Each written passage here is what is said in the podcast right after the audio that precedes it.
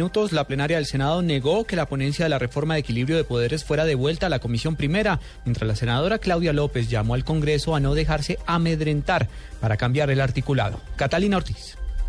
Con 48 votos en contra y 23 a favor, se negó la proposición del senador Jaime Amín de devolver la ponencia de la reforma de equilibrio de poderes a la Comisión Primera para que se dejara como inicialmente había sido aprobada. Ante esto se continúa con la intervención de los voceros de cada partido, mientras que Claudia López, senadora de la Alianza Verde, hizo un llamado para que se apruebe la eliminación de la Comisión de Acusación. Y este Congreso no se puede dejar amedrantar por amenazas penales.